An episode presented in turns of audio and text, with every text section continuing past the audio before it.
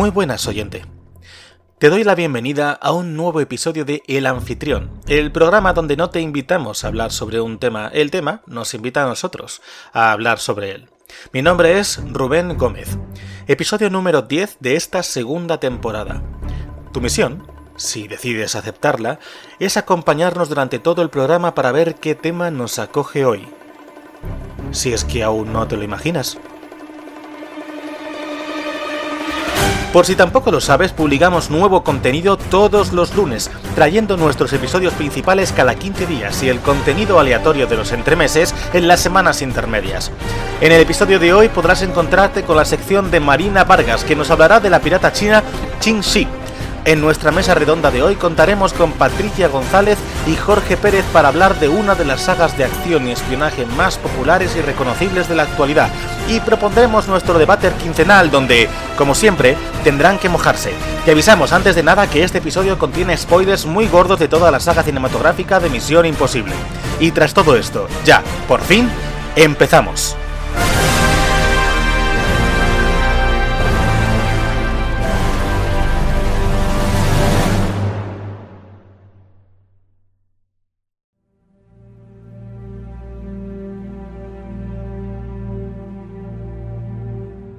La verdad es que el tema que quiero comentar hoy me resulta, en sí mismo, una misión imposible de abordar.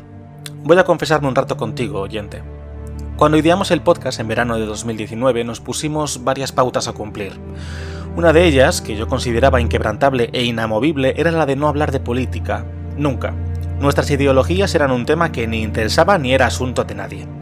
Así lo seguí pensando durante toda la primera temporada, donde metíamos noticias positivas que no solíamos ver en otros lados, procurábamos mantenernos en un tono desenfadado y hablábamos de nuestras fricadas.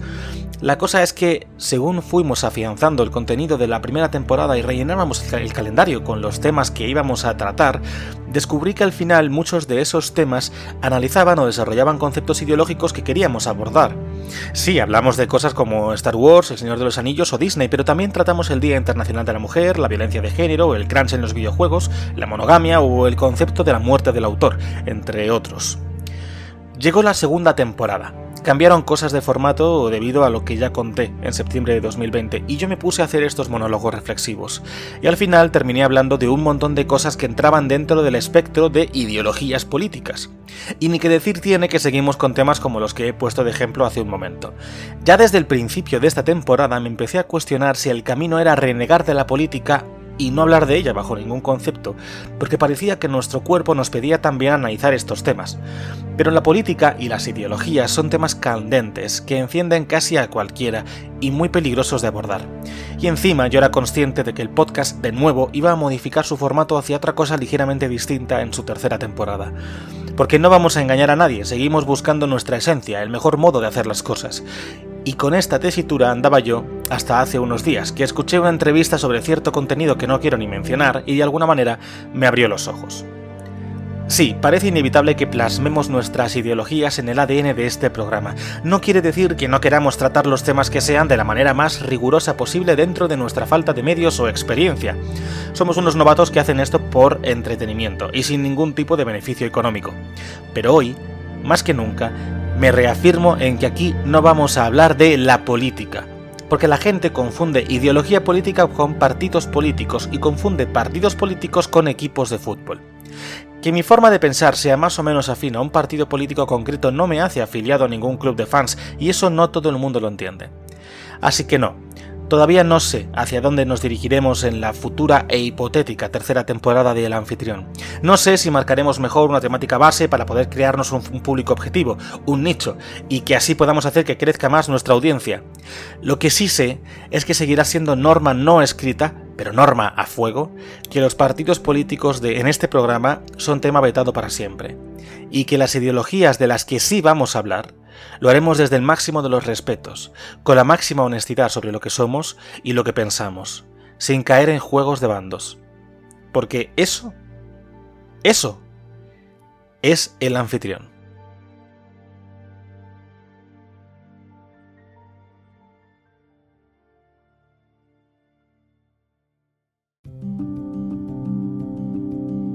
Mujeres Marinallosas con Marina Vargas Muy buenas, queridos oyentes. Hoy vamos a hablar de una mujer pirata, no como Amboni o Mary Red, que pese a ser grandes piratas fueron siempre perseguidas y como tantos otros murieron jóvenes, sino de una mujer que fue llamada el terror de los mares de China. Una mujer que logró poseer una flota de más de 2.000 barcos a su mando. Jing Shi nació sobre el 1775 en la provincia de Cantón, en China. Tuvo otros nombres que usaba durante su época de ladrona y de timadora, hasta que se estableció en un burdel donde conoció al capitán pirata Zheng Yi.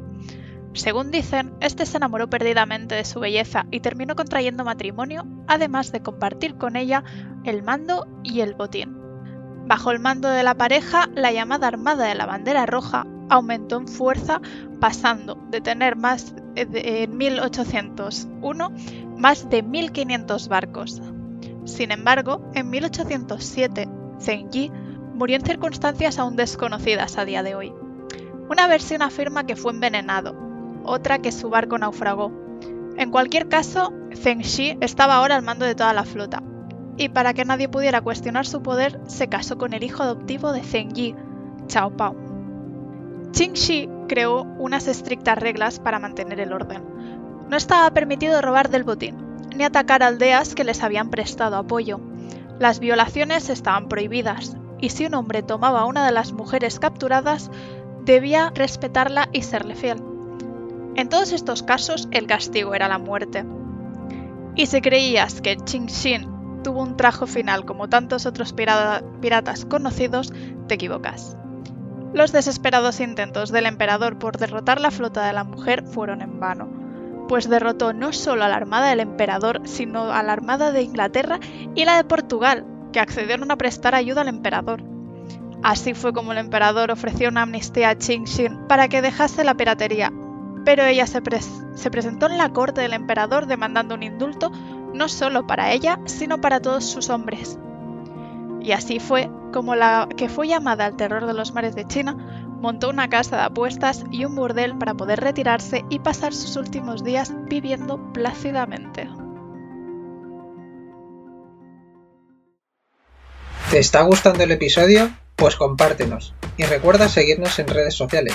Nos encontrarás en Instagram como Podcast El Anfitrión, en Facebook como El Anfitrión Podcast y en Twitter como arroba anfitrión.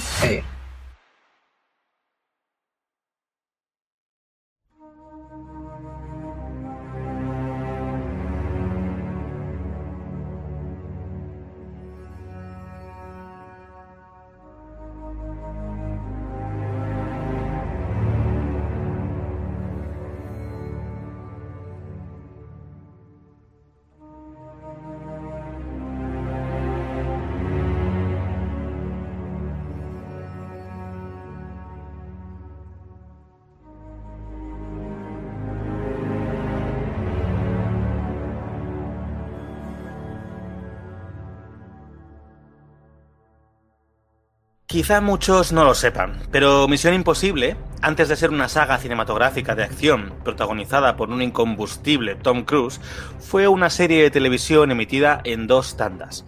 La primera, de siete temporadas, comenzó su andadura en 1966. La segunda, de solo dos temporadas, comenzó en 1988. Ambas tienen varias cosas en común. Primero, que fue una serie muy innovadora al presentar un cartel de protagonistas rotativo, casi al completo, en cada episodio.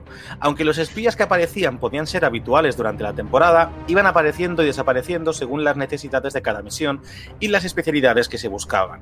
Segundo, en absolutamente todas las cintas iniciales donde se presentaba al jefe de equipo la misión que debían resolver, eran narradas en su versión original por la voz de Bob Johnson, quien como curiosidad nunca salió acreditado en los títulos. Y tercero, y para mí el punto más importante por lo que vamos a tratar hoy, el personaje de Jim Phelps se convierte en el jefe de equipo a partir de la segunda temporada en 1967 y es el único personaje que desde entonces sale en todos los episodios de la serie. ¿Por qué es importante esto para mí? Lo entenderás en cuanto empecemos a repasar la primera película de la saga de Ethan Hunt. Antes de entrar en las películas, que en sus primeras entregas mantienen elementos de la serie original como la renovación del plantel en cada entrega, sí mencionaré curiosidades como que los mitiquísimos actores Martin Landau o Leonard Nimoy fueron parte del reparto recurrente de esta serie de espías que tanto cambió el paradigma de la televisión. Al final, nosotros somos un poco así también. Tenemos a varios colaboradores que van rotando según el episodio, aunque para los dos últimos he contado con los mismos especialistas de confianza. Empieza contigo, Patrick, ¿cómo estás? Pues hasta el moño de Filomena, pero muy emocionada. Mi vida se ha convertido en una verdadera misión imposible. Tanta nieve, tanto hielo, es una misión imposible, tienes toda la razón. Y Jorge, ¿tú cómo estás? Yo bien, aquí aceptando la misión. Bueno, me, gusta, me gusta. Su misión sí decide aceptarla. Me gusta, me gusta que vengáis con esa actitud. Es que os lo iba a decir ahora, me has fastidiado un poquito la entradilla. Pero bueno, iba a decir ahora, vuestra misión, si decidís aceptarla, es repasar toda la saga de películas que tenemos hasta ahora, pero ya me has, me has jodido un poco la entradilla. Nada, dicho esto, claro, yo no puedo decirlo. Mm, pues nada, el programa se me ha ido a garete. Bueno, no pasa nada, voy a intentar seguir adelante con ello. Vamos a hacer un repaso de las seis películas, bueno, ya veremos si hacemos de las seis al completo, de las seis películas principales de la saga de Ethan Hunt. La saga de Ethan Hunt, que es la que está protagonizada por Tom Cruise, que es lo que hemos mencionado. Pero sí me parece importante hablar un poquito de dónde viene la historia.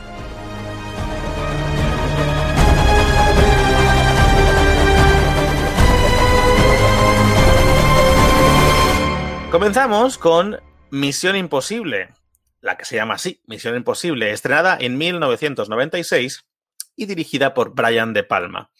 Para quien no lo sepa, todas las películas de Misión Imposible tienen como diferentes estructuras que se mantienen también de, la, de la serie original, ¿no? Suelen empezar, a veces empiezan directamente con el jefe, de, jefe de equipo aceptando la misión, pero aquí en las películas suele haber siempre algún tipo de evento eh, detonante que o bien tiene relación o no, aunque normalmente sí que la tiene, con lo que sería el resto de la trama. En este caso es una misión que mientras está intentando conseguir, eh, averiguar quién es un, bueno, que hay un traidor en la CIA, de no sé qué, en la FMI, perdona, que es así como un traidor de todo eso, no sé qué, que quiere conseguir una lista que no debe conseguir, hay una misión que sale mal. ¿Por qué me he quedado callado? Porque me acabo de dar cuenta de que no hemos avisado que va a tener muchísimos spoilers esta, este episodio. Se me está pasando últimamente lo de avisar que tenemos spoilers. ¿eh? otra, otra aclaración, el FMI no es el Fondo Monetario Internacional, como yo lo conocía hasta ahora. No, es la Fuerza de Misión Imposible. De hecho, en inglés sería Impossible Missions Force, IMF, pero eh, claro, aquí es, FMI. en castellano... No hay, no hay manarices. Tiene que ser la fuerza de Misión Imposible. Pero bueno, empezamos con esa película. Comentando en cositas, os dejo a vosotros empezar. De, la primera película. Correcto. A ver, espérate que yo me aclare. Hemos dicho que en la primera. Ah, sí, que se cargan a todo el equipo y, y toda la pesca. Pues la verdad es que me tuvo intrigada porque la empecé a ver, confieso, sin muchas ganas, porque era como, me apetece eh, muy poquito ver Misión Imposible, todas las películas, qué pesadilla, madre mía, Dios mío, sálvame. Entonces, eh, confieso que la empecé a ver y la tuve que parar a mitad y dije, ¿qué va a pasar aquí? ¿Qué va a pasar aquí? me, tiene, intrigada.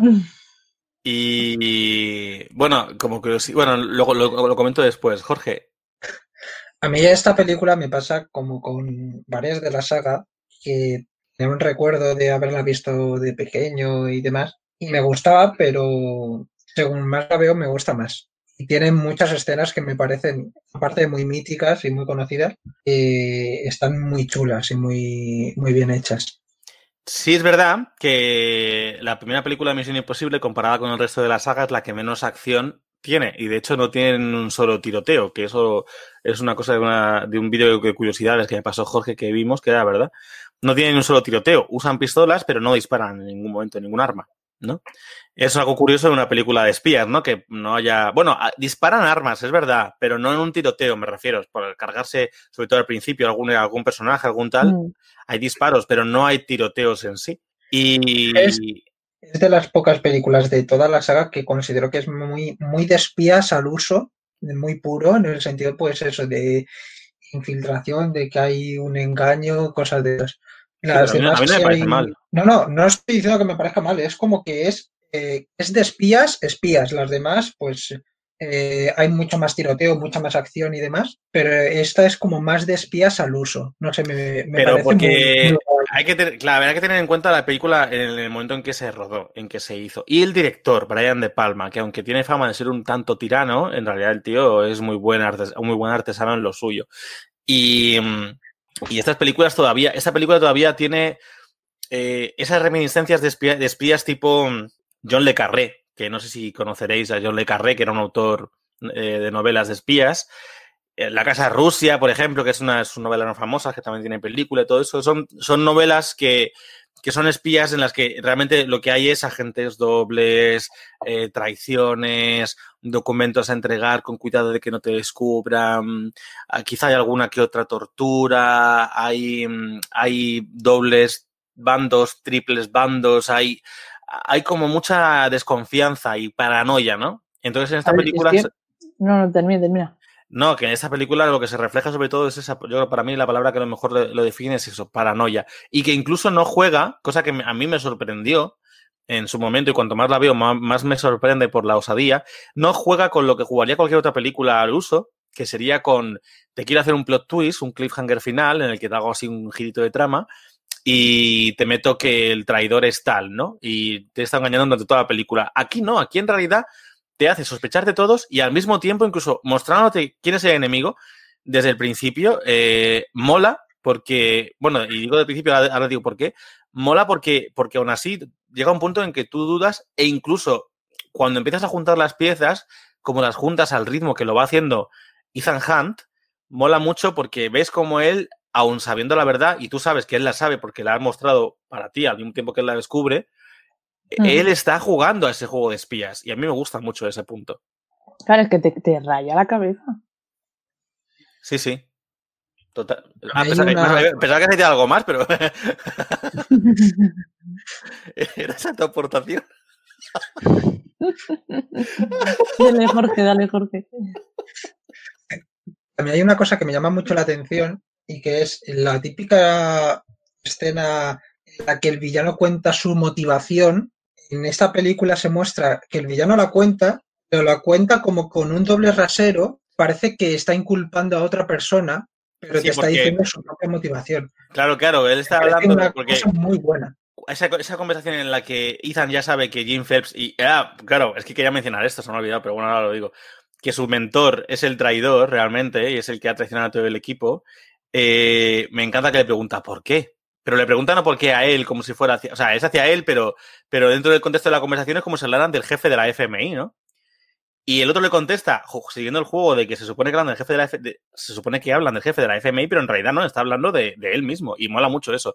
Y ya que lo he mencionado, aquí el- en la misión que sale mal al principio, eh, el jefe de equipo, que a partir de la segunda película es ya siempre Ethan Hunt, el jefe de equipo es Jim Phelps, y de ahí el principio de la mesa redonda, en el que el que fuera el personaje mítico y principal realmente, el que no se, el que no rotaba de toda la puñetera serie, llegan aquí y le convierten en el villano de la función para pasar el testigo, claro, pero me parece una cosa brillante en realidad. Me parece un girito de guion impresionante, porque como te... gente sobre todo fan de la saga de, la, de la serie, perdón, de todas sus temporadas, ¿quién se iba a imaginar que el protagonista de toda la serie iba a ser el traidor? Pues sí, desde luego, se te queda el culo torcido. Y una cosa que me gusta muchísimo es que todas las escenas que, o sea, por ejemplo, cuando se ve que es eh, Phelps el que se finge disparar a sí mismo para que se vea a través de la cámara que tienen en, Mm, en los relojes y todo eso, si te fijas, en la- al principio cuando se ve la primera vez la escena, se ve que la mano está ahí girada. Entonces, uno, uno si, lo ve la primera vez en una película, pues no se fija. Cuando ya lo ve después y ve que luego va a ver la recreación, se ve que se usa el mismo plano, que hay veces en que dice, no, es que para hacer esto, pues para que quede mejor, que parezca que alguien le dispara de verdad, pero aquí no, aquí es todo, usan las escenas que han mostrado ya al espectador para que si es lo suficientemente avispado, se dé cuenta de las cosas y si no, pues que se le pase. La escena, por ejemplo, en la misión que sale mal, todos los agentes encubiertos que habían para encontrar al topo, precisamente dentro del equipo de Jim Phelps, eh, cuando está, por ejemplo, la chica, cuando una de ellas marca con el spray a la cabeza del otro, que se supone que es el traidor, mm. y la otra lo observa con las gafas de sol, hay uno que está observando desde la un camarero que observa desde la escalera. Pero es un canteo, igual que lo de la pareja. La pareja, claro, es un canteo, pero tú cuando clarísimo. no sabes, cuando no sabes de qué va la cosa, cuando no sabes de qué va la cosa, te puede incluso pasar desapercibido, decir, qué raro esto. Cuando te lo cuentan después dices, ah, claro, era esto. Y es genial por eso. Eh, yo poco más tengo que decir esta película. Eh, ¿Algo más que queréis decir vosotros? Yo sí. Quiero recalcar em, lo eh, torrao que está Tom Cruise para hacer estas películas porque la, la mítica escena de, del laboratorio no bajando ah, por el hilo bueno, laboratorio, eh, te refieres a la, agencia de la CIA, ¿no? Cuando va a conseguir la lista NOC. Exacto. Vale. Pero es un laboratorio eso, ¿no? Eh, no. Sí, es un laboratorio. No, no, no, no, no. Es una laboratorio sala de seguridad. informático. Que es una sala de seguridad, no es un laboratorio. Bueno, tú no ibas al colegio laboratorio. Bueno, no vamos a tener. Cuando hace la escena bajando con el hilo, ¿Mm? que Tom Cruise está totorrao. Porque hacer la escena de bajar por el hilito al laboratorio informático.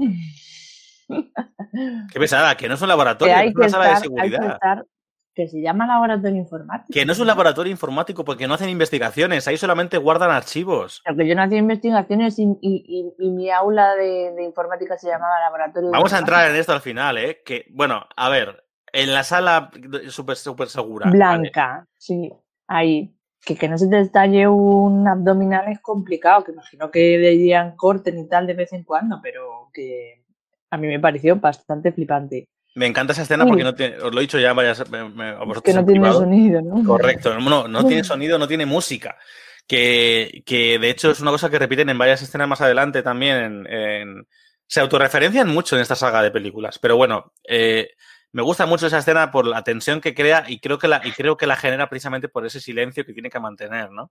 Y, el otro botando la, la mm. cuerda y. La rata. bueno, en fin.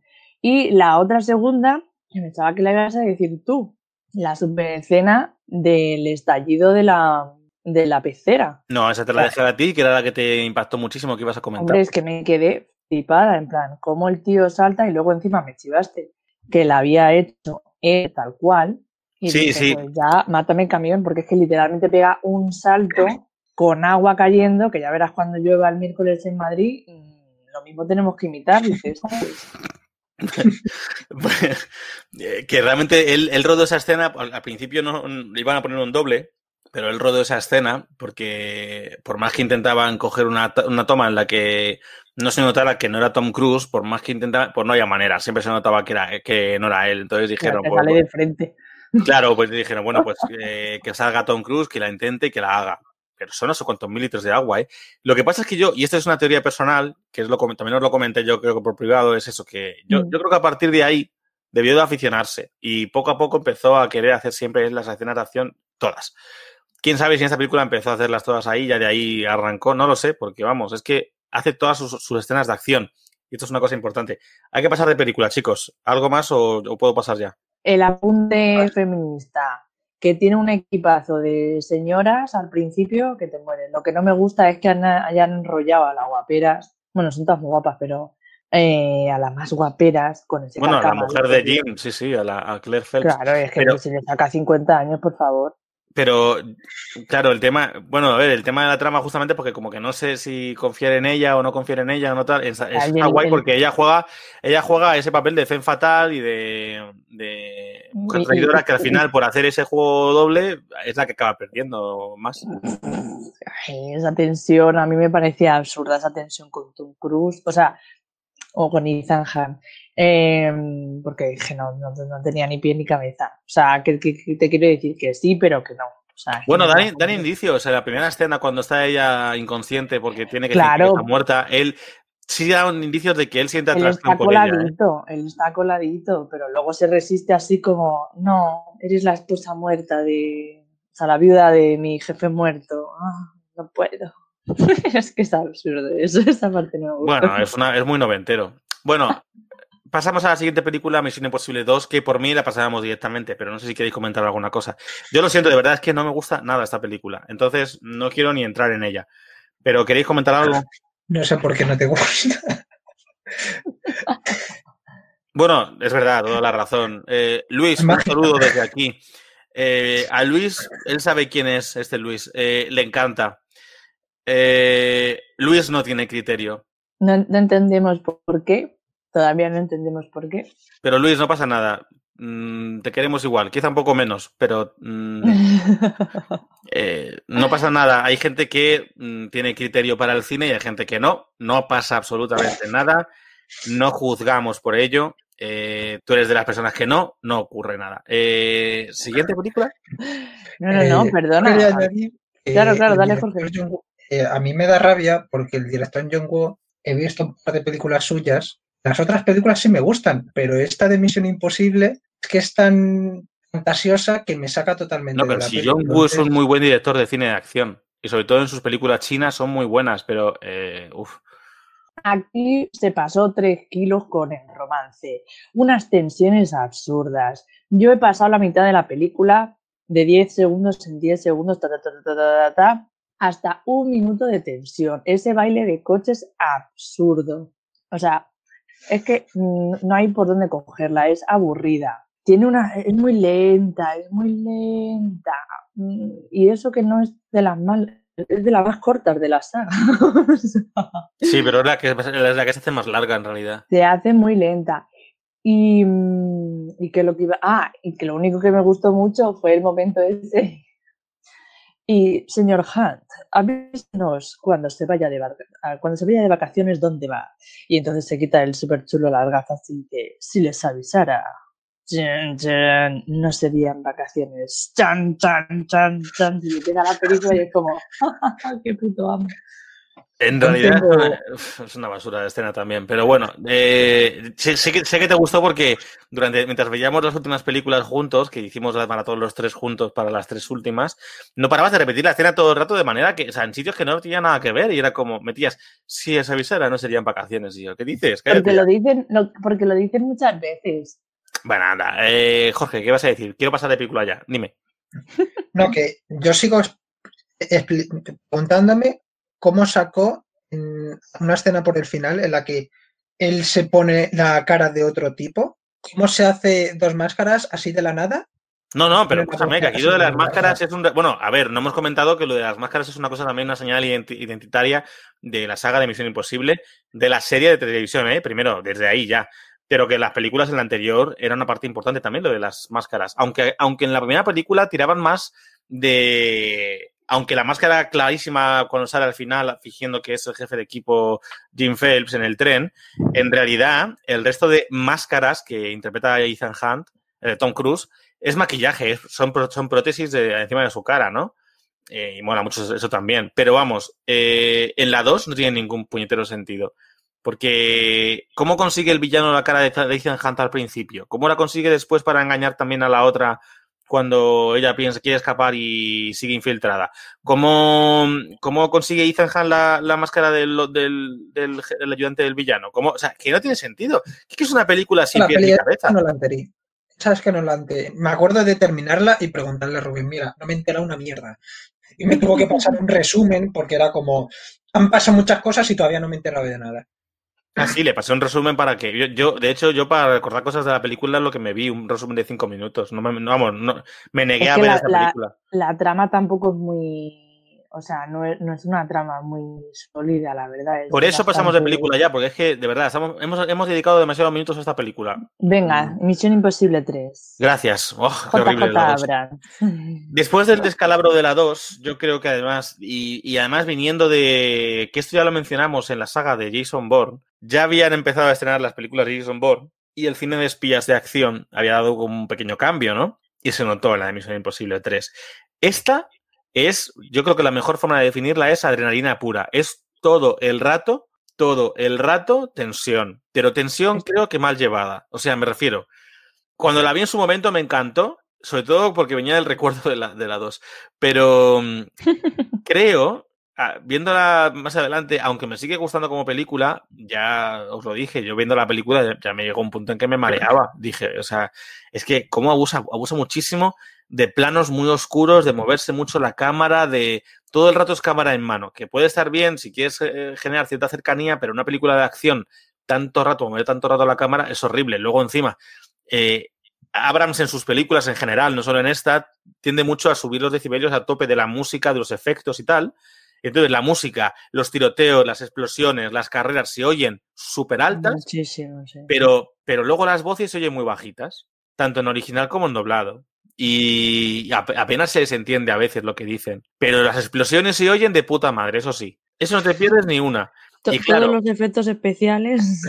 Y claro, lo que es eh, un sonido demasiado agresivo, eh, la cámara que no para de moverse y encima que en esta película hay tres momentos contados de calma, tres, literal, ¿eh? contados de calma. O sea, eh, cuando están en el laboratorio con la, la, la, mm, la primera vez que se menciona ya la pata de conejo con Benji que dice lo del antidios, Benji, el personaje de... de- Ay, ¿cómo, se llama, ¿Cómo se llama el actor? Que se me ha olvidado. Bueno, da igual. ¿Eh? ¿Perdona? Simon Pegg. Simon Pegg, es verdad, Simon Pegg. Eh, la escena en la que se casan porque la La fiesta, sí, la fiesta. No, la de que se casan, porque está todo rayada ella también. Que, y y la, efectivamente la fiesta del principio con la cámara de fotos, que tal, ya Oye, está.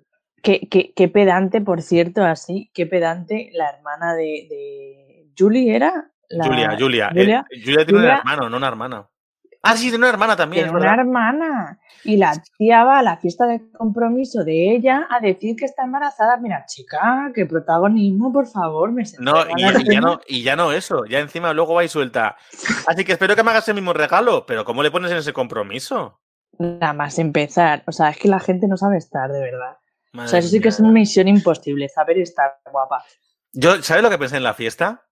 Yo, eh, viendo la, viendo la, la escena, cuando están hablando de cómo se conocieron, Mm. eh, que Tom Cruise está como un acosador observando y desde Ah, lejos leyendo los labios. Guanaca, el lago Guanaca. Y es como, eh, ¿y es- Mm. ¿estaba escuchando? ¿Cómo va a escuchar si hacía mucho ruido? Y la otra, súper tranquila, la esposa, pensando que trabaja todavía en, en una... Sí, no sé qué de automóvil. Sí, una automovilística, automovilística, no sé qué. Y, y de dice, transportes. Guanaca, gracias, gracias. ¿No te da sospechas quizá eso? ¿O de que es un perturbado o de que no es un agente de, automovilista, de automovilismo? No sé. Pero bueno, va. La pel- Y la película, luego, por último, a mí me, me cabrea mucho el, el- la- lo de la pata de conejo. Me encanta el villano. Me encanta Philip Seymour Hoffman, Philip Seymour Hoffman como el villano, la verdad. Me encanta Owen, Owen Owen, Owen Davian. Davian, Owen Davian, es verdad. Pero, pero me, me- me parece la, la trama de la pata de conejo que sí, que es verdad, que es un McGuffin. Lo que Jorge me lo decía, es un McGuffin. Yo, no, pues no es un McGuffin, es una mierda de agujero de guion. Es un McGuffin, es verdad, hay que reconocerlo. Y un McGuffin, Espera, explica, para- explica para- eso para los. eso, un McGuffin para los que no son, para los muggles como Patricia, básicamente es una parte, o sea, es un elemento de la trama que no tiene ningún tipo de importancia en sí. O sea, es como te dan, te ayudan a que genere el conflicto del resto del argumento, pero en la trama en sí no tiene mayor peso y podría intercambiarse incluso por otras cosas. Mm.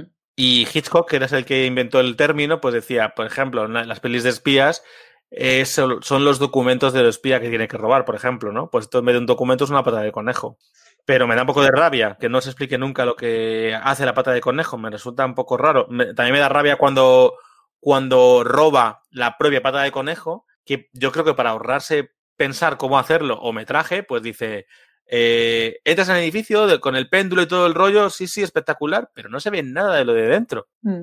Me habría gustado ver por qué era tan difícil entrar ahí, aparte de saltando, por, ¿sabes? Total, total. No sé, me Es parece... brutal esa escena también, o sea, madre mía. Sí, pero se me queda eso corta. Bueno, y ya está. Eh, a Jorge le gustaba mucho, así que te voy a dejar hablar porque al final... O sea, a mí la de Misión Imposible 3 me gustó mucho. La intro para mí es las mejores que hay de la saga. O sea, me acuerdo de empezar a verla, no acord- solamente me acordaba que a mí de las tres primeras es la que más me gustaba. Y empezar con eh, una cuenta atrás en tres minutos y el, el antagonista que es yo creo que de mis favoritos de toda la saga. La verdad es que me acuerdo de parar la escena y decir, joder, es que esta parte es, es brutal. A Bueno, está muy, encantó. está muy bien la cuenta de, de, de tres minutos, pero yo, yo lo de cuenta hasta 10. Yo me- te, te refieres a eso, ¿no? No, cuenta hasta 10, pero que es un- son solamente 10 minutos, o sea, son solo 3 minutos. Ah, eh, son tres minutos de escena, ya, pero es súper tensa, porque cuando se despierta, que no Sí, sabes sí. muy bien qué ha pasado, es un, es un in media res. Eh, que en guion sería básicamente cuando te empiezan la película, el argumento completo, en vez de empezar por el inicio, luego el nudo, luego el desenlace, empiezan desde una parte del nudo, o incluso a veces desde el propio casi desenlace, desde el clímax, ah, depende, ¿no? Y de repente van al pasado y desde ahí ya cuentan toda la trama hasta llegar a ese momento, ¿no? Es, terrible. Es terrible porque además es como, ¿por qué no escucha? No quiere negociar nada. claro, claro, y tú no, entiendes nada, solo ves que el tío impone muchísimo, porque el villano impone muchísimo. Eh, incluso en la escena del avión en la que tienen secuestrado, me parece que impone muchísimo y que es el que lleva el control todo el rato. Me parece que está muy bien echado, muy bien llevado eso. Pero ya te digo, hay cosas que dices, joder. Y el tío es malo, malo, o sea, eh. malo, malo bueno, quiero decir. Eh, el momento en el que el otro le pone, que abre la cabina de la, eso, eso, del avión y le pone, y el tío es que, a ver, se le ve en la cara el terror de, madre mía, se le está yendo la olla, pero él con su verdad, o sea, no va a soltar prenda. Y además es que termina la escena y le dice, voy a ir a por tu mujer, y dice, Ethan, ¿eh? En plan, se ha quedado con el nombre del otro. No me has matado, que es que ahora sé tu nombre. Que no es nada de real eso tampoco, ¿eh? También te lo digo. O sea, con el nombre solamente de Ethan y ya de repente sabes que, o sea, averiguas todo lo demás. Bueno, eh, eh, también es verdad, también es verdad que luego... Es súper malo. No, pero a ver, es verdad que tiene infiltrado al otro en la FMI, que encima es el amigo de Ethan, entonces ahí, ahí me lo puedo creer. Pero, ostras, bueno. Luego menciono a las carreras que se esta película. sí, no en todas las películas, pero en esta también, sí. Eh, Jorge, di rápido que vamos a cerrar esta película. Ah, yo quería añadir dos cosas. La primera, que el director es JJ Abrams, que me enteré hace poco mirando unas cosas. Esta fue su primera película como director. Yo creo que lo hizo bastante bien para, para ser su primera película. A mí por lo menos me gusta mucho.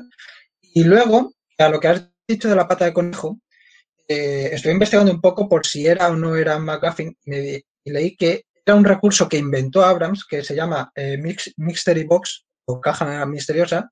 Lo que él hace, que también lo ha usado en muchas películas como Star Wars, Star Trek o la serie de, Lost, que es crear algo que, para, eh, según él dice, es algo que tiene una posibilidad infinita de cosas de ser, que es crear como un misterio, pero que nunca lo resuelve. Y dice que por culpa de no sé en qué serie o no sé en qué guion lo resolvió, no le gustó cómo quedaba entonces en la propia película, deja como ver un poco en plan, puede que sea esto, pero tampoco te lo voy a decir para que se mantenga el misterio y pueda ser lo que el espectador quiere que sea. Entonces, a ver, JJ Abrams era la primera película, era la primera película que dirigió, pero llevaba dirigiendo y como subrunner de series mitiquísimas muchísimos años, porque no solo es el creador y, co, bueno, co-creador y, y co-showrunner de, de, Perdidos junto a Damon Lindelof, es que también es el creador de la serie de Alias, que era una serie de espías también muy buena, por cierto, con Jennifer Garner de protagonista, mm. y él era el showrunner y llevaba de ahí toda la batuta, o sea que él llevaba mucho tiempo en televisión, pero digamos que de cine sí era su primera película, pero que no era un novato, me refiero, que llevaba ya un tiempo. Sí, sí, sí. Y a mí sus Mystery Box me tocan la, los huevos bastante, lo digo. Mucha gente que está eh, en contra, que ha estado leyendo cosas, y dice que es eso, que sí, que está bien para generar el misterio, pero luego te jode un poco muchas cosas. No, es un recurso fácil para... no me complico la vida porque... No me complico la vida porque es como, no, me, no, no, le gusta a la gente luego el resultado de las cosas, así que prefiero dejarlo abierto para así no complicarme la vida. No, perdona, te mojas un poquito. No me vengas con chorradas. Bueno, eh, Patricia, venga, y, corta, y cerramos. No, no, que, que estaba pensando en que, en otra película es también que se, era se abre siempre un maletín con una luz. Ah, en, en, la de Reservoir Dogs. ¿no? no, Pulp Fiction, pero pues eso sí, es un, eso sí es un McGuffin.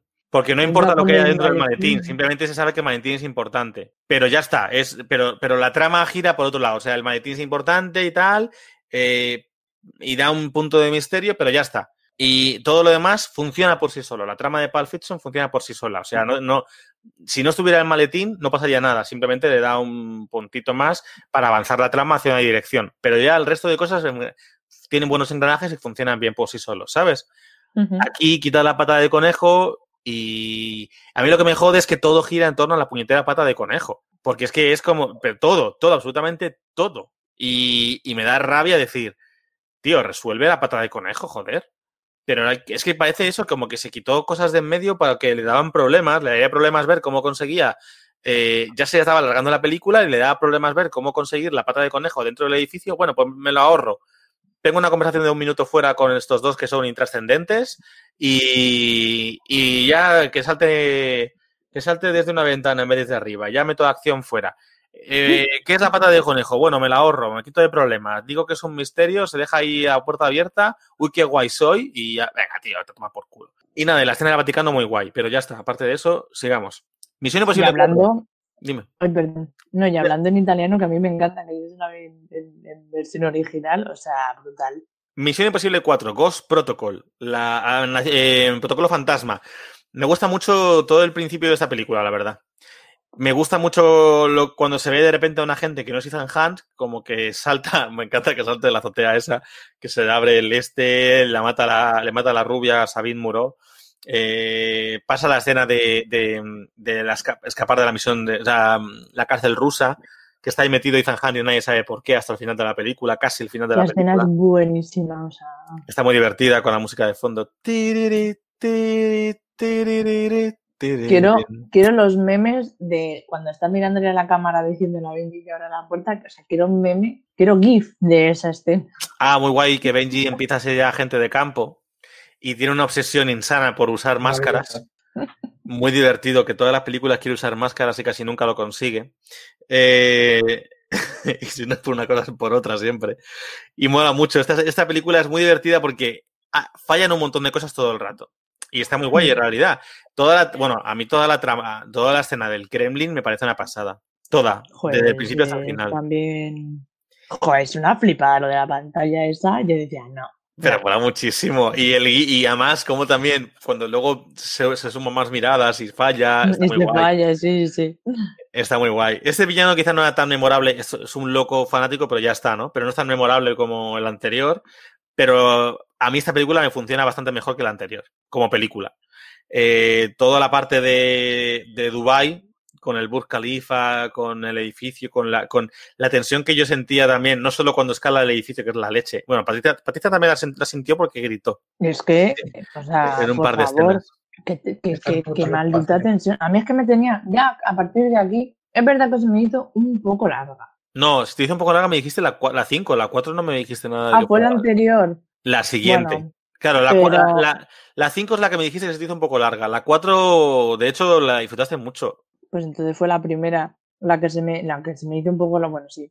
El caso, que mm, pues esta no fue la que se me hizo larga. Me tenía en, en tensión todo el rato, o sea, en plan, eh, ¿cuándo voy a descansar?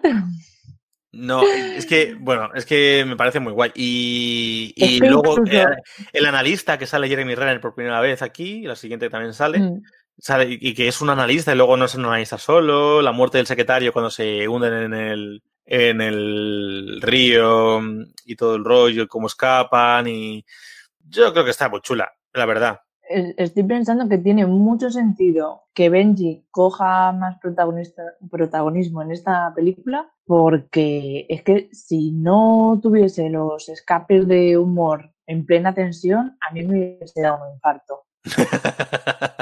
Es verdad, porque es lo único que rompe un poquito, porque es que, o sea, esto del rato eh, no llegamos, no llegamos, no llegamos, no llegamos, y cuando pensabas que estaba ya la cosa medio calmada, resulta que es que el espía nuevo, el de, el de, Val- el de los datos, el analista, resulta que es un agente de campo que fue el que no sé qué de su mujer. va, Cuando van a hacer el intercambio, se, ade- se adelanta la asesina, se adelantan los otros, aparece con uno que sabe lo de los códigos, tienen que todo, cambiar el maletín. todo el que- rato mm, eh, sale mal, salen, pero salen limitaditos, ¿sabes? Sí, o- y ya cuando se recomponen, cuando se recomponen y, y, y- y- y ya cogen al, lo diré.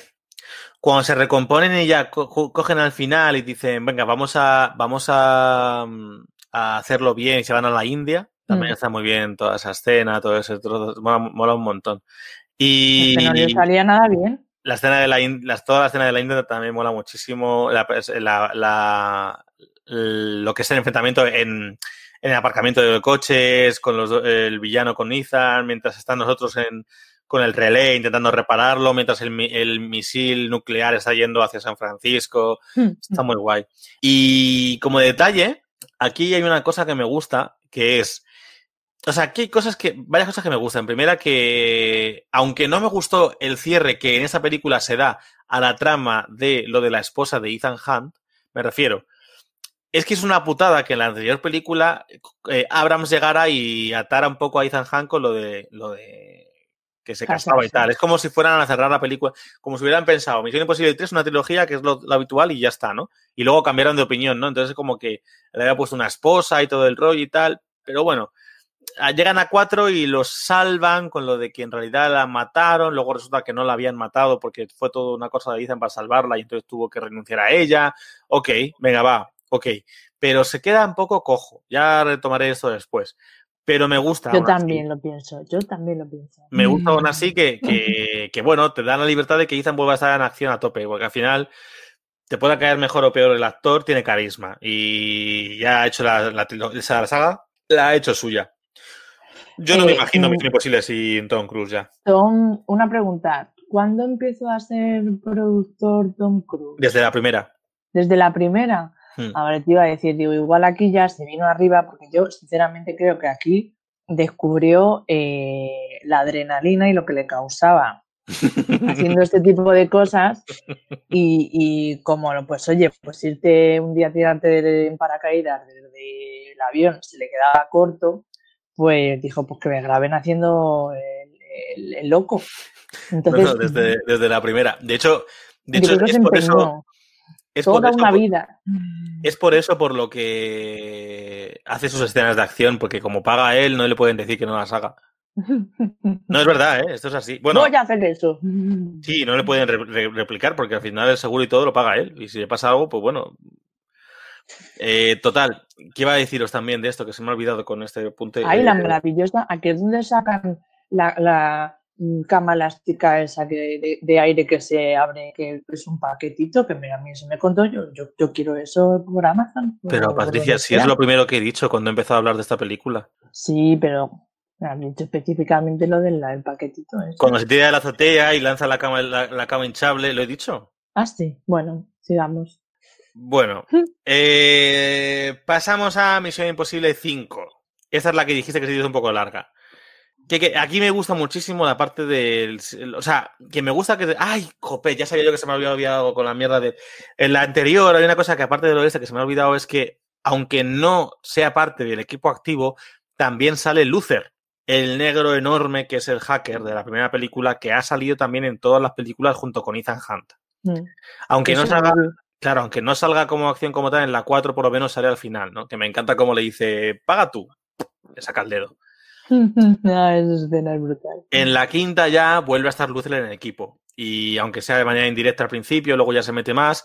Y está muy guay esa, ese toma que, que, tiene con el personaje de Jeremy Renner, con el William Brandt, porque aún no se conocen lo suficiente y no se dan confianza. Pero tienen que encontrar a Ethan, que claro, la FMI ha sido desmantelada y ahora Ethan es un, está siendo perseguido. Es que eso sí, eso sí es una trama que pasa en todas, que al final siempre pasa algo que todo el mundo piensa que Ethan es un traidor. Ethan salva el día ay, no, pues no es un traidor, me equivoqué. Pero luego a la siguiente vuelven a pensar que es un traidor.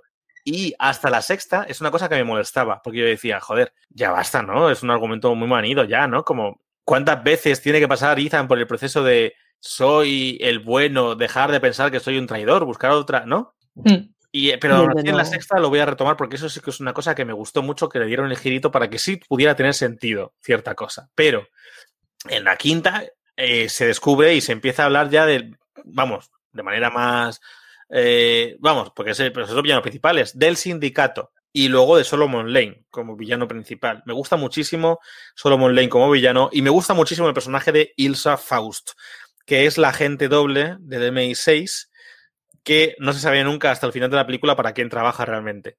Esto también juega, juega al despiste que da gusto. Y por eso me gusta. Mucho. No, pero es que a mí me gusta muchísimo porque, claro, la pobre se ve en muchísimas situaciones en no, claro, la y la pared, pero mola mucho como, vamos, mola mucho cómo sale de las situaciones y cómo lo resuelve a veces, a veces como una mujer de acción y a veces con la palabra, no como Jorge, que está todo el rato callado. No, a ver, estoy dejando que hables. Pero que yo no todo el rato, puedes, puedes hablar también tú y pedir palabras. A mí es que esta es la es mi película favorita de todas las de Misión Imposible. Porque mientras que en la tercera, por ejemplo, veía que el, el antagonista parecía como que tenía mucho poder, era como el, cabrón siempre se va a salir con la suya porque tiene todo muy atado. El Salomon Lane veo que es un tío listo. siempre va dos, tres, cuatro pasos por delante. Entonces es lo que me, me mola mucho de la peli, que hay muchas veces que dices, ya no sabes si eh, en la propia película eh, Ethan dice, es que él es lo que, lo que tiene pensado que hagamos. Lo dice como tres veces. Y encima ya no, sabes si, es que él está paranoico. No sabes si es que él está paranoico o es que realmente eh, es que efectivamente Ethan tiene razón y ya no sabes. Está muy eso me pasa a mí, eso me pasa a mí, porque, porque nunca sé guiarme con el Google Maps. Entonces me dijeron, escúchame, me dijeron, cuando no sepas para dónde ir, ve al lado contrario del que irías. Pero claro, pienso, al lado contrario del que voy a ir, vale, voy, pero ¿y si es el lado contrario del lado contrario que he pensado? Ya me lío yo. Lo mismito que el sindicato y Solomon Lane, la verdad. Sí. Eh, claro es que una encrucijada muy, muy seria. No, no, no, sí, sí, sí, sí, sí.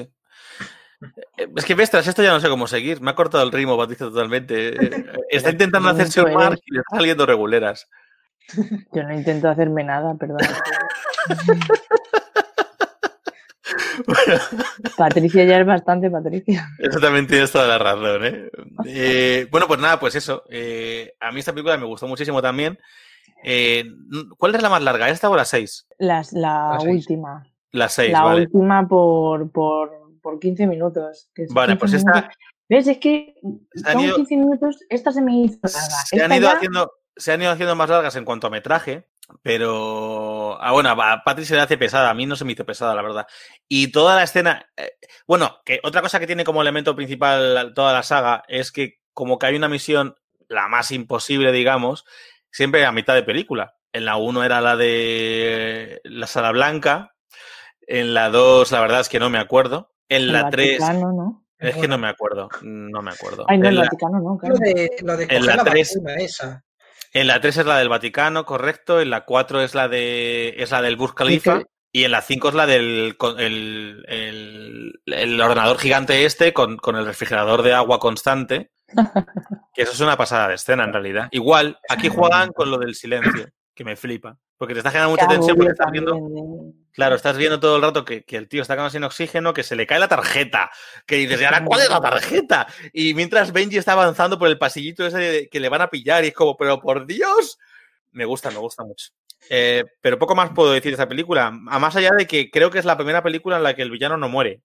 Bueno, y que tiene una banda sonora estupenda. Sí, la sexta es la que más me gusta la banda sonora. Y que el vestido de Ilsa Fausto, como se llame, eh, ¿te encanta? Me encanta, nos encanta. Sí, es verdad. En la, ópera de Viena, la escena de la ópera de Viena es increíble. Y cómo luchan a ritmo de, de Nessun Dorma de Turan 2 me parece precioso. Pero es que el, el vuelo que tiene ese vestido de esa mujer, yo lo flipo. O sea, ¿pero qué seda es esa? ¿Qué, o sea, ¿qué, qué, Espero que se llevase un Oscar a mejor vestuario porque. Eh, no. Mm, coger y correr con un vestido con, o sea, te lo digo porque es que te pisas el vestido, o sea, te pisas. Tú cuando mm, subes un poco la pata, tú te pisas y te caes de boca, que, quedan muy monos los vestidos largos, pero es lo malo que tiene. Te agachas y de repente, ¡pum! Y no le pasa nada de eso. Pues Ahora, también te... digo, el momento de me acomodo, enseño pierna y disparo, podía haber, podía no haber enseñado pierna. Ya, pero visualmente es, una pasada. Independientemente de tal, visualmente queda muy bien. Y, es, y, muestra mucha elegancia por su parte. Vamos, me gusta mucho, que me gusta mucho el personaje de Ilsa, eso, que es como muy elegante, prácticamente nunca pierde las formas. Es sensual. Es, sí, es sensual, pero mola porque es eso, es rollo fen fatal clasicota dentro de una reimaginación guapa. No sé, me gusta. Bueno. Y no es una castaña vacía de cabeza. No, no, no, De hecho, ninguna, ninguna de las mujeres que aparecen en la saga son unas cabezas huecas, que eso está bastante bien. Sí, todas tienen, no sé, cosas guays. Bueno, a ver, eh, cierro Misión Imposible 5 con una cosa importante. Uy. Esta, ¿Eh? No, no, no. Quería añadir que aquí creo que es cuando ya le dan más importancia a, la... Bueno, ya se lo dieron también en la cuarta, pero aquí en la quinta como que va a ir más seguido a la mujer que no es tan... Eh, que necesita ayuda, como por ejemplo pasa en la, en la segunda sobre todo. la segunda para mí no existe, pero en la tercera la propia, mujer de Ethan Hunt, Julia, ya, ya, ya al final la chica, no, a ver, es una chica normal, acordados en un entorno mucho más de, de superespías, y ella misma al final se apaña, sobre, revive a Ethan, o sea que, que no es tampoco ninguna mojigata, ¿eh? Y luego la espía que la acompaña. una enfermera, ¿eh? Que tampoco se era tonto el Ethan. Claro, claro. Y luego, claro, es que él sabía que podía pasar eso y para que le reviviera coger a la enfermera, claro. Pero. En, la 5 se olvida un poco que estaba casado. Bueno, en la 4, en la 4 se supone que ya han encerrado lo de que estaba casado y en la 5 pues eso no lo mencionan. Pero bueno, vamos a llegar a eso. Dejadme que cierre la puta película 5, que esos son unos pesados. La quinta película me gusta que eh, la 4 ya empieza a, tener resquicios de empezar a... O sea, aunque sigue siendo independiente, porque cada película al final es independiente, lo que pasa casi entre unas y otras, ya empieza a coger elementos de anteriores, en este caso lo de la mujer, enlazándolas entre ellas todas. La 5 eh, directamente los acontecimientos de la 4 tienen consecuencias en la 5, cosa que es muy interesante. De hecho, al final de la 4 mencionan al sindicato como siguiente misión. Y, la quinta película también, todo lo que ocurre en la quinta da pie a lo que ocurre en la sexta. Y era un dato, importante este. Claro, no, no muere el villano, repito. Y esto es importante porque es el primer villano que no muere al final de la película. ¿Por qué? Porque va a seguir dando guerra en la sexta. En Misión Imposible 4, recordemos, aunque no lo hemos dicho en realidad, eh, la dirigió Brad Bird. Eh, hasta ahora todas las películas eh, fueron, digamos, las estuvo rodando personas diferentes, directores diferentes. Ya dijimos que la 1 fue de Brian De Palma, la segunda de John Woo, la tercera fue de JJ Abrams, la cuarta de Brad Bird, y a partir de la quinta las ha empezado a dirigir el mismo hombre, Christopher McQuarrie. Dirigió la quinta, dirigió la sexta y va a dirigir la séptima película de la que no vamos a hablar nada, no vamos a entrar. Pero eso tiene, o sea, para mí es parte importante, yo creo, de por qué eh, han empezado a tener esos enlaces con eh, elementos anteriores de la trama y por qué las nuevas películas, las últimas, están tan, enlazadas también entre sí. Porque Christopher McQuarrie no solo es director, sino que también está coescribiendo junto con, bueno, con, realmente la idea tiene, la tiene Tom Cruise, pero creo que Christopher McQuarrie es uno de los guionistas, si no me equivoco, ¿eh? junto con otros. Entonces al final tiene, tiene relación en sí todo esto. Como decía, la quinta y la sexta la dirigió Christopher McQuarrie y entramos ya en la sexta con Fallout, que para mí es mi favorita. ¿Qué pensáis vosotros? Antes de yo que comentar así nada más. A mí me sorprendió muy positivamente. O sea, la verdad es que eh, es la más larga de todas. Se me pasó en un suspiro y me pareció bastante bastante adulta, pero no porque tenga contenido de nada, sino adulta por, los temas que trata y cómo los trata, para ser una película de acción de espías. Yo creo que es muy inteligente, sí. Eh, Jorge. A mí la película me gustó un montón. Puedo decir que me pasa con esta película una cosa que me suele pasar con muy pocas, que es que cuanto más la veo, más me gusta o acabo pillando más cosas. Eh, tiene, tiene, mil referencias. ¿eh? Eh, tiene cosas súper chulas de giros y que esta, por ejemplo, creo que vuelve a coger un poco más el tono de espías, que por ejemplo la... No sé, es como que no hay tanta... Mm, no sé, de, meterse en un sitio, cosas de esas, no sé, es más... Hombre, hombre, a ver. Se lo noto la noto mucho mejor en plan, en cuanto a cerrada que la quinta, por ejemplo, y luego que sale Henry Cavill. También quería destacarlo. Ya que hablas El paquete de Henry Cavill y el culo de Henry Cavill, que es muy importante. Ya que hablas de Henry Cavill, de mi personaje Henry Cavill me gusta bastante, la verdad. El personaje de, la gente, ¿cómo se llamaba? Eh, Walker, el agente Walker. Eh, me gusta bastante. Me gusta mucho. Me pasa como con la primera película. Creo que tiene muchas. Esta, esta película tiene muchas escenas referenciales, yo creo, con la primera. Empezando por el inicio de la película, con el momento en el que cogen al loco este eh, fanático del manifiesto de John Lark y antirreligioso y entonces se estaba comunicando con él y todo el rollo y tal, no sé qué, y tras haber perdido Ethan y su equipo las ojivas nucleares, pues de repente llegan a este y fingen una, una, habitación de hospital, fingen que han explotado las bombas, todo eso. Muy bueno, menos mal, porque yo en esa escena estaba, es que de verdad, o sea, entiendo que no me lo dijese, pero estaba flipando en plan de, mira, llevan toda la película haciendo interrogatorios durísimos y ahora le dice, eh, no, quiero esto, y, el otro, ah, pues te voy a dar, mira, el pasado muy mal, señor presidente, no lo va a decir. Y yo en plan de, pero, pero, pero si ni siquiera le han tocado un poquito, no le han amenazado. Patria estaba indignadísima, estaba Y de, indignadísima. está, está de broma, ¿no? Está de broma. Está de broma, es Y mentira. Jorge y yo callados. Y no se quedaron Estaba callados, preguntando y- cabrones. Vamos a callarnos. Claro, es que, a ver, pero no te puedo joder la sorpresa. Bueno, pero No, brutal, no. ¿eh? Lo entiendo, lo entiendo que os callaseis como malditos, pero yo estaba flipando, en plan, estoy indignada ahora mismo, estoy indignada. Se lo va a creer, le va a dejar, pero Y fue cuando por fin Benji consigue usar una máscara.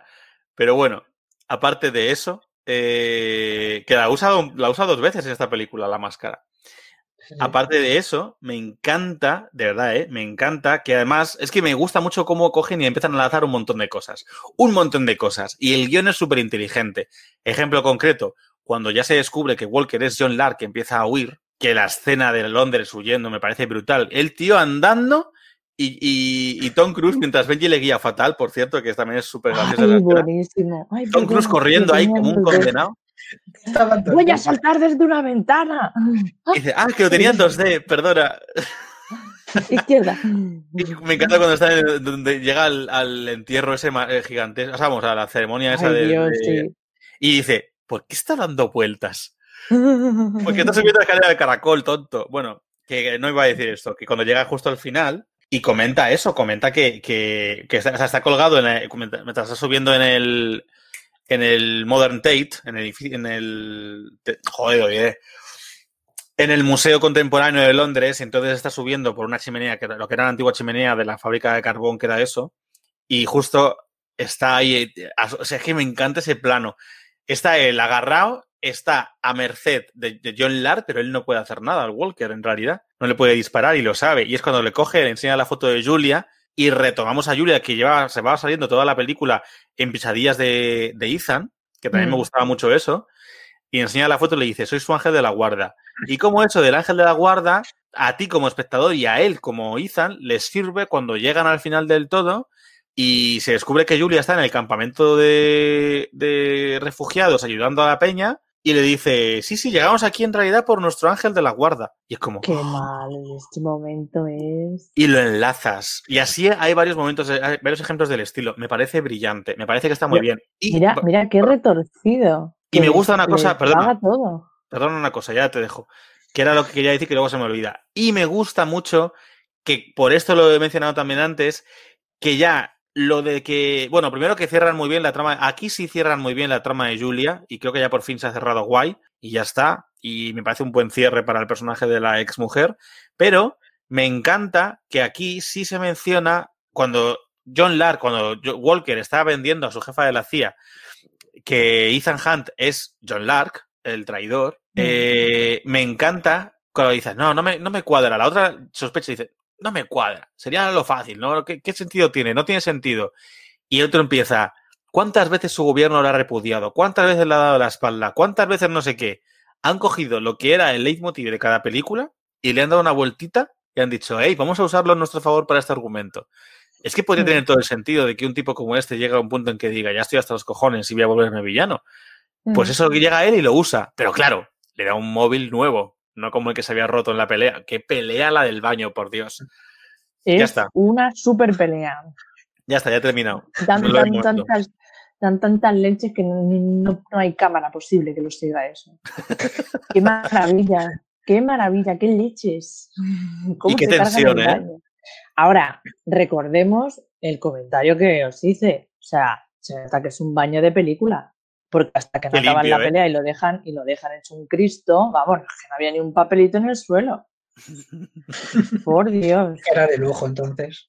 Hombre, sí, sí, desde luego. Está claro. ¿Y cómo siguen enlazando con la primera película de la saga? Con la hija, los hijos de Max, la traficante de armas de la primera película. Eso mola porque tiene todo el sentido del mundo. O sea, esta tía obviamente, su hija no se iba a hacer eh, educadora social ni administradora de, no sé. Bueno, a lo mejor de ADE sí. No, pero en realidad está muy bien pensado. Y, y mola también que sea ella, de nuevo, el cerebro, porque es ella la que piensa, la que lucubra, la que tal, y su hermano es el machaca. El, el hermano que lo dejan al pobre por los suelos. Hombre, pero que el hermano solo conoce la fuerza bruta. Se ve en el Mm. plan de eh, cómo interceptar el convoy. Qué escenote cuando eh, está fingiendo ser John Lark y llega un- yo la primera vez que la vi y yo creo que a Pati también le pasó cuando la vio porque lo noté en, en- en su expresión. ¿De verdad te crees que, que ha llegado a hacer eso? Que, o sea, que, está, que se está viendo lo que, lo que ha llegado a hacer para conseguir al otro y en realidad es que él se imagina cómo tiene que cargarse a los polis y todo el rollo. Mm. Esa escena es muy buena. Porque con la musiquita y todo el rollo dices, ¡ay, Dios mío, oh, Dios mío, que lo está haciendo, que lo está haciendo!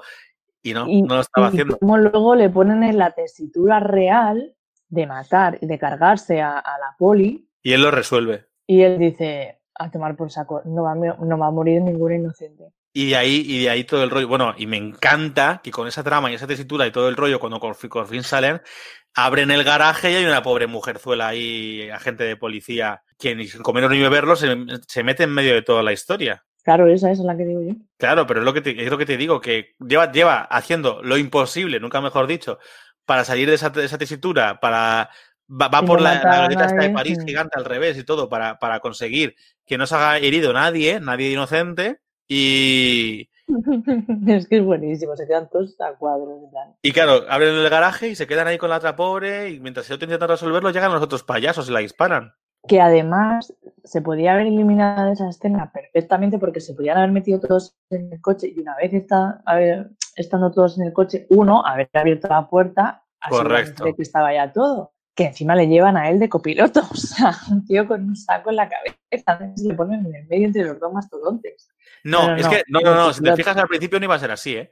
Al principio le estaba metiendo Lucer en la parte de atrás. Mm, le meten la parte de así, luego pasa claro, Pero luego pasa todo lo que pasa y al final como que se van a prisas Y, y... y- y claro, pero está bien que hayan metido esa escena para representar el que efectivamente el objetivo de pasarse por el forro, el plan, era no matar a ningún inocente. Sí. Y mola para justificar a la otra.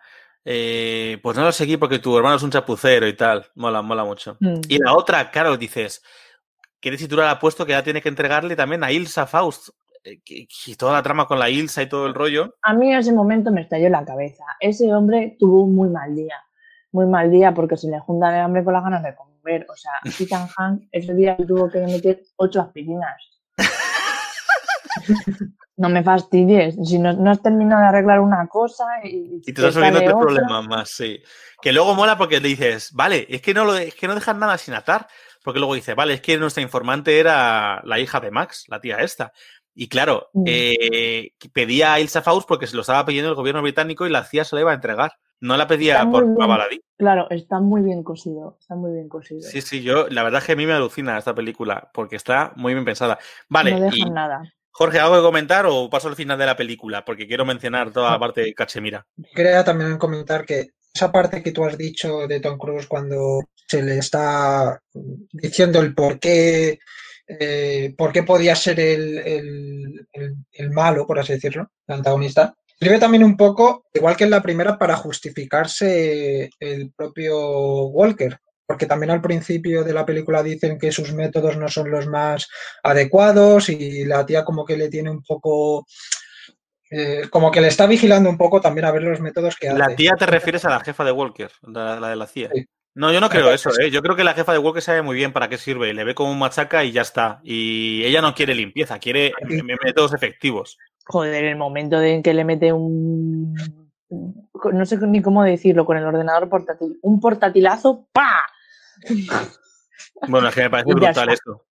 Ah, pero ves es que hay un montón, cuando ya sabes, que, porque claro, Patrick no lo sabía, pero cuando ya sabes que es malo, hay un montón de cosas, de pistas, igual que en la primera película de la saga. Eh, eh, por ejemplo, que cuando están en el avión para saltar sobre la, la escena, sobre el, el Gran Palais en París, que me parece una pasada de salto ese, que le está diciendo, si no hubieras dejado escapar las ojivas nucleares, le dice Walker a, a- a Hunt, eh, no estaríamos aquí. Y le dice el otro, "O yo no estaría aquí. Y le dice Hunt, si tú no te hubieras cargado eh, sin contemplaciones a los a, los, los miembros del sindicato, los Mm. apóstoles y tal, y hubieras conseguido información, yo no estaría aquí. Y es como, entonces queda callado y es como, claro, es que cabrón, luego te das cuenta que está limpiando pistas. Cuando llega eh, en el baño y mira al chino, en realidad el chino yo creo que conoce a, a- a Walker y sabe que es Walker, el Lark. Porque se miran un rato largo, se quedan mirándose y es como si Lark le dijera con la mirada, ya sabes lo que hacer, ¿no? Y es una pasada. Eh, es que me parece increíble. Toda la parte, cómo va él intentando encubrir su pista, pero claro, el otro le están eh, todo el rato eh, arrinconando, arrinconando. Y él en realidad me encanta porque al principio, hasta la mitad de la película, no tiene nada en especial contra el... O sea, con el Ethan, si pudiera se lo cargaría, pero no puede porque el otro está obsesionado. De nuevo, muy bien enlazado con la anterior. El otro se ha obsesionado tanto con Ethan Hunt en la anterior película, Solomon Lane, que en esta no quiere que muera, que es lo que hace que, que el otro Walker esté con las manos atadas y ya al final, y me encanta el, el comentario de ¿por qué no te mueres? Es buenísimo, es buenísimo. es que es genial. Este tío no se va a morir nunca. Vale, la escena, la escena de. Toda la escena del final. Eh, Cachemira, el- los helicópteros, el. el, eh, buscando las dos bombas nucleares, todas las temas con Julia ayudando a Luther. No sé, ¿qué pensáis? Es que por, por si había, por si había poca tensión, de repente descubres que en ese pueblo perdido de dejado de la mano de Dios está su exmujer. Con la su nueva novia que están haciéndose ahí ya también. Con su nuevo marido, que el marido, eh, verdad que un personaje majísimo, oye, la cara a mí me daba miedo, o sea, pensaba que era otro malo. Y digo, estás enrollado con otro malo y ahora que Que hace de malo en otras cosas, entonces como tronco. No, no, no. Y luego, y luego toda la parte de eh, desen- desenganchando una bomba. Eh, Benji y Benji y Ilsa luchando contra Solomon Lane en la cabaña. Bueno, eso hasta que cuando, hasta que consiguen, en- cuando consiguen encontrarlo, porque llevan un rato también buscando a la esta, que es una locura eso. Cuando de- desarma toda la, la esta de- del equipo radiactivo. Bueno, radiológico, radiactivo no. Sí, es que es una locura. Y mientras tanto, el Ethan cayéndose de la cuerda del helicóptero, que madre mía, ¿eh? Ahí Patty también gritó otra vez. Bueno, un par de Sí. veces, ¿por qué? Hola, por favor. Y es que se ve todo el ¿Cómo se- rato que es Ethan. Que, o sea, que es Tom Cruise, me refiero, que. Y se iba cayendo. Y venga, y un poquito más. Y yo diciendo, esto no va a aguantar, no va a aguantar, no va a aguantar, que se acaba la peli. O sea, yo pensaba, te lo juro que pensaba que iba a estallar y que él, como estaba lejos, pues era el que se iba a salvar y ya está. El fin de la cita iba a perder, pues eso, pues todo. A Benji, a las novias y, y todo. Y no, y acabaste llorando en la última escena. Hombre, es que me parece, es que lo que comentaba antes, me parece una manera que para la trayectoria que tenían las películas, que, que vale que tengan mucha transición de personajes y vayan cambiando todos en general, pero al fin y al cabo, con todas las mujeres que pasan por la saga, chicos, que las mira y las deja estupefactas, las, las hipnotiza, tiene unas tensiones sexuales que, que, que se sacan de la manga, que es como, como si Ethan Hunt fuese, no sé, Brad Pitt, pero Ah, bueno, mm, sí. real. Cuando te acuerdas con en la, en la primera, en la tercera película, cuando con- conoce la hermana también y cuando toda le dice, oye, las amigas, yo quiero uno así, no sé qué, ¿te acuerdas? Todas, es que las tienen notizadas. Sí, es como, uf, Incluso eh. a la policía que ayuda, que la acaba de enmarronar, que lo mira, que ahí decidimos que era porque estaba perdiendo mucha sangre y por eso le mira así. Pero todas, y, y, y la, la hija de Max, ese beso que la arrebata, ese, ese beso, tiene sentido. Eh, Es como, bueno, sin embargo, al final, él llega y, bueno, él no llega porque está Él no llega, él le llevan. Le, le llevan y, y el resto va a él. y cómo se despide, ¿no? Esa cosa de mm, yo estoy bien, tú estás bien, nos, nos queremos porque realmente no se separaron, ahí descubres que no, bueno, un poco antes, descubres que no se llegaron a separar porque no se quisiesen, sino porque realmente los caminos de uno y de otro eran incompatibles. Y a veces pasa, joder, o sea, son cosas que pasan el trabajo de, y, el estilo de vida de, de las dos personas no confluyen. Y podía haber quedado como el típico tonto que, bueno, pues divorció de su mujer y chimpún, una historia más eh, como un espía buenorro que encandila todas las que se le presentan y sin embargo no, la de, le dan su espacio, se cierra y entre ellas dos también hay una mirada cómplice como contigo, sé que contigo va a estar bien y de respeto de sé que te quiso muchísimo y, que yo tengo que ocupar un poco este hueco, pero no quiero ocupar tu hueco porque eres importante. Mira todo lo que ha contado la película en un momento, ¿eh? Es que me parece muy significativo, porque es que es lo que te digo, podrían haber dicho pim, pam, pum, nada, venga, una nueva novia y ya está. Y no, y lo cierran bien, pues como tiene que ser, no, no, pues eso, esta, mm, voy a hablar mal, ¿eh? pero es que este follar por follar de los personajes masculinos de las películas estas de, de, de acción, que es como, chico, párate, si es que luego cuando se va a llorar en la almohada, si es que lo estamos viendo que no, no, has, cerrado los capítulos con tu padre. Tienes traumas. Vale, Jorge, ¿algo último por decir rápido de la película que voy a cerrar ya? Sí. Mm, yo quería decir que eh, a mí me pasó cuando fui al cine a verla, que las anteriores siempre decían, sacaban la 4 y decían que iban a sacar una quinta y así, pero en esta no, no habían dicho que iban a sacar una séptima. Entonces, justo al final hay un momento que está muy bien metido, que es fracasado del todo. Yo me acuerdo de estar en el cine diciendo, no han tenido narices a destrozarlo todo. Me pareció increíble. Sí, lo de la escena que comentó Patricia de la bomba cuando justo se ve todo blanco y tal. Es que esa parte fue espectacular. Yo ya he dicho que mi favorita de la saga. Eh, Mark y yo, bueno, Mark viviendo en Barcelona, yo viviendo en Madrid. Eh, yo la vi en el cine por mi cuenta, Mark la vi en el cine por su cuenta. Nos gustó tantísimo que justo coincidió que por aquella época volvimos a quedar y yo fui a Barcelona a verle. Y, y la vi con él en el cine otras tres veces más. O sea, la hemos visto en el cine cuatro veces, tres de ellas juntos. Luego que nos, añadir. nos flipó. ¿El qué? ¿Quería añadir otra cosa? Pues, pero muy rápido, ¿eh? Quiere cerrar ya. Venga. Una es, aquí sí me, me mola lo de. Sí noto que hay como cierta química, cierta no sé qué entre Ethan y la. y. Espera un momento. Y Ilsa. Sí noto que hay ahí una especie de química. Eso sí, pues, sí sé de, de otros directores que podrían cogerlo aprender a, a, a meter química entre los personajes. y luego que me gustó mucho el cambio de actitud que tiene, por ejemplo, de la quinta a la sexta, el personaje de Alec Baldwin, la quinta duda de él, pero la sexta eh, como que le apoya y confía en él, incluso le sigue el juego para desenmascarar al, a Walker. Entonces eso el personaje es... De Baldwin, el personaje de Alec Baldwin no lo hemos mencionado y mola mucho, sobre todo me da mucha pena cuando muere. y eso también me gustó, porque muere alguien, muere alguien y te da la sensación de que puede morir más peña, porque al final es que no moría nadie, tío, nunca. Mm. Oye, el final de Henry Cavill es increíble. O sea, que, que, madre mía, el tío que también cómo aguanta. ¿Por qué no te mueres? Dice, porque no te mueres tú. Que todo el helicóptero, que se te cae también el ácido ese en la cara, que sigues aguantando, que hasta que no se te cae en la cara, ¿el qué? Del el momento que se levanta después del ácido es como, eh, what the fuck, es que le destrozan la cara. Sí, sí, el tío ahí sigue a tope. Pues nada, pues cerramos con la esta. Yo, como último dato para vosotros, pues si no lo sabéis, es que este año Ethan Hunt, Tom Cruise, perdón, tiene ya 58 tacos. Ha rodado Fallout, la rodó con 56, 55. O sea, y está con la séptima película. O sea, este hombre es que es incombustible, por eso lo decía al principio. Va a tener 70 años y seguirá siendo Ethan Hunt.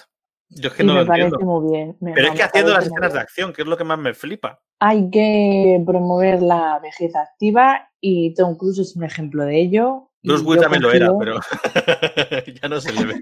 Ya no se le ve. es que no te he escuchado. Bruce Willis también lo era, pero ya no ah, se bueno, le ve. Bueno, también ha hecho sus créditos hasta mucho tiempo. Sí, pero... y Liam Neeson también. Es que eso, eso, pero no sé, pero a las mujeres mayores no se las ve. Bueno, da igual, eso para otro día. Pero es verdad, ¿eh? A mujeres activas eh, mayores que estén a tope físicamente y que sean... Esa no se las ve. Pero bueno. Yo confío en que Charlize Theron será una de las señoras viejas pellejas que veamos en, en tele. Sí, ahí sigue ella. Bueno, va, que cerramos, cerramos. Hemos terminado con Misión Imposible. Eh, eh, con, yo creo que no me da tiempo a que hagáis conclusiones a menos que sean de un minuto.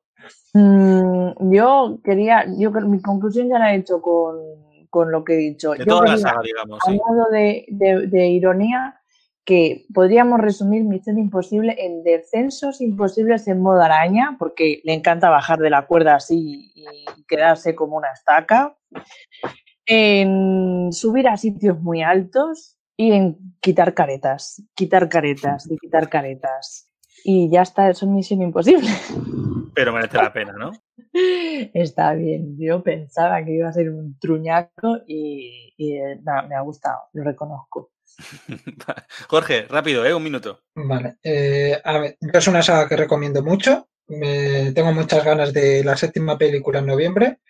Yo me quedo con 5, 6 y 3. Y ya está. Vale, venga, pues ya está. Eh, pues ahora cerramos, cerramos, no me, no me, enrollo más con todo esto y pasamos directamente porque vamos muy mal de tiempo. Joder, que es que no hay manera, ¿eh? Vamos muy mal de tiempo con el. imposible. ¡Calla! Con el debater.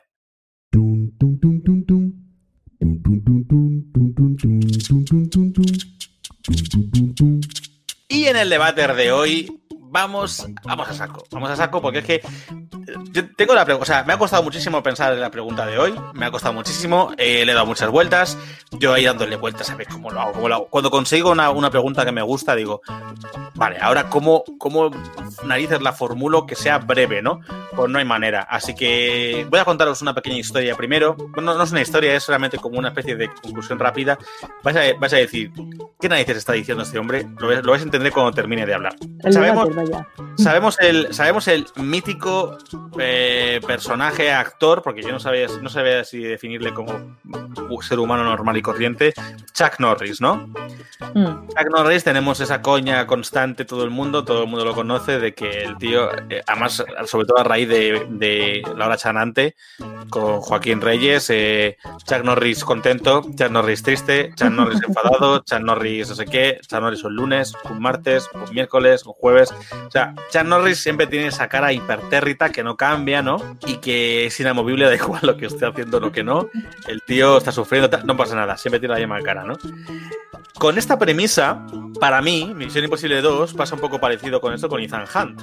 Toda su cara, o sea, sus caras son prácticamente todas la misma, una cara de seductor fucker de la vida, constante. Da igual lo que esté haciendo, montando en moto a, altas- a gran velocidad, da igual que esté hablando mm, con la chica, con Luther, con, con Anthony Hopkins, da igual que esté hablando con el villano, siempre tienen la misma cara. Entonces, mi pregunta es la siguiente aunque va a ser una formulación un poco, un poco larga, en Misión Imposible 2, Ethan Hunt, su rostro, ese rostro que no cambia en absoluto, podríamos decir que os lo creéis, eh, que sea así realmente, que, que el tío sea tan impertérrito como Chuck Norris, o consideráis que, que no es factible en absoluto que tenga esa expresión de un modo concreto y rápido para formular la- la res- las respuestas. ¿Consideráis que el rostro de Ethan Hunt en Misión Imposible 2 es imposible o impasible? Madre mía, vaya vuelta. Has dado más vueltas que Ethan Hunt en la escalera de Es caracol. que no sabía cómo hacerlo breve, pero bueno, eh, os dejo contestar. ¿Impasible o imposible? Joder, es, es- es una tesitura complicada, ¿eh? Esta respuesta. Impasible. Imposible, imposible porque es imposible que te voy a sacar a realmente, o impasible porque ese Ethan Hunt de impasible, el que Luis es muy fan, pues, pues es que es verdad que es impasible porque es un fucker de la vida. ¿Qué creéis? Yo creo, yo creo que es imposible. ¿Por qué? Porque, porque todo lo hace, pues sí, porque, porque él se dedica a hacer cosas imposibles. Pues es imposible. No tiene mucha más, no tiene mucha más justificación. Además, que, que es que esa cara de verdad, o sea, es imposible. Es que lo estaba diciendo y estaba cayendo en que es verdad, en que tiene cara de, de como seductor, mm, como si estuviese dudando todo el rato, pero seduciendo. Seductor dudoso. Es esa cara de mm, te miro, te seduzco, pero estoy, estoy dudando de ti, ¿eh? porque no sé si me vas a matar. Chin, chin, chin, todo el día. Es imposible, imposible. Imposible de gestionar, imposible de vivir. Vamos, que lo que yo te digo, que se toma unas aspirinas como, como Vale. las pelotas de uranio. Jorge, Jorge, ¿tú qué dices? Imposible porque la 2 es imposible de tomarla en serio. O sea, estoy de acuerdo en este debate, ¿no? No hay mucho, no hay mucho debate aquí. Imposible. Vale, Muy Jorge, tú-. Tú, tú- o sea, ¿por qué? Te iba a decir por qué, pero, pero por eso que has dicho, ¿no? Sí. Pues es que yo no iba a mojarme, pero no, es que literal, no me voy a mojar. Es que todo lo que tenga que ver con Misión Imposible 2 no quiero saber nada. Pero, y eso que he planteado yo el debate, ¿eh? Pero bueno, pues es que en realidad poco que hacer. Mm, supongo yo que habrá alguien que opine que realmente es que es así de impasible. Yo creo que Luis va a votar impasible. Hmm, podría ser, porque como vota todo lo contrario a lo que votamos en esto, pues. Al final va a ser el anarca del grupo. Fíjate, Luis. Anarca. Perdona, Luis. Un abrazo desde aquí. Bueno, pues aquí acabamos con el programa. Ha sido un debate, yo creo como eh, la explicación más larga de la temporada y sin embargo las respuestas más breves. Así que muy bien. Lo tenemos claro. No, no, y está clarísimo. Yo no voy a enrollarme más con esto. Sí que voy a recordar, eso sí, los resultados anteriores, antes de que nos vayamos. Si os acordáis. Increíbles, pero cierto. si os acordáis, el último, el último episodio eh, hablamos de los live action versus los live action versus las películas de animación de Disney, ¿no? Eh, y hablamos sobre todo en el debate, pues un poco hicimos la pregunta de Hua Mulan o Mulacén. Sin ningún tipo de explicación, un poco a ver qué surgía en cada uno, ¿no? Si preferías antes una montaña que a la Mulan nueva, ¿no? Pues un 65% de los oyentes, o al menos los que habéis votado por las redes sociales, han votado por Hua Mulan frente a un 35% que votó Mulacén. Yo.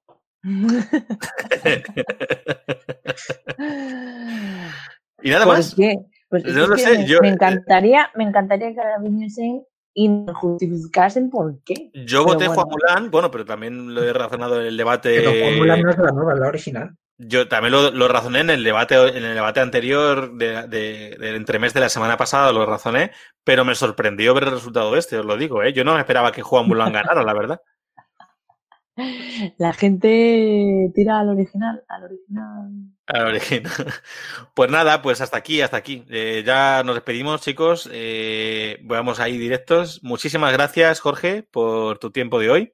Nada, gracias a ti por invitarme. Gracias, Patri, por haberte pasado por aquí. Ha sido una carrera de misión imposible, pero merece la pena. Sí, pero hemos fallado en nuestra misión de cumplir con el tiempo, ¿eh? también te lo digo. Pero bueno, me despido de vosotros, pero tú, oyente, todavía no te vayas. Quizá Misión Imposible no sea la saga de películas más innovadora, o la más intelectual, o la más rompedora pero desde luego es una de las más entretenidas en cuanto a películas de acción se refiere. Lo mismo pasa con Tom Cruise. No a todo el mundo le cae bien, es un tipo mm, intenso, bastante peculiar, pero hay que reconocerle su buen hacer en esta saga que ya siente como suya desde hace muchos años y que le pone el máximo mimo y empeño. Y en el resultado final, desde luego se nota. Cuando una película consigue atraparte, tenerte con el culo pegado al asiento, en tensión, incluso haciéndote dudar durante un instante, aunque sea ínfimo y pasajero de que las cosas puede que no acaben bien esta vez, y encima esa película se llama Misión Imposible, quizá ha conseguido el mayor de sus objetivos. Así que no me queda nada más que decir, aparte de misión cumplida.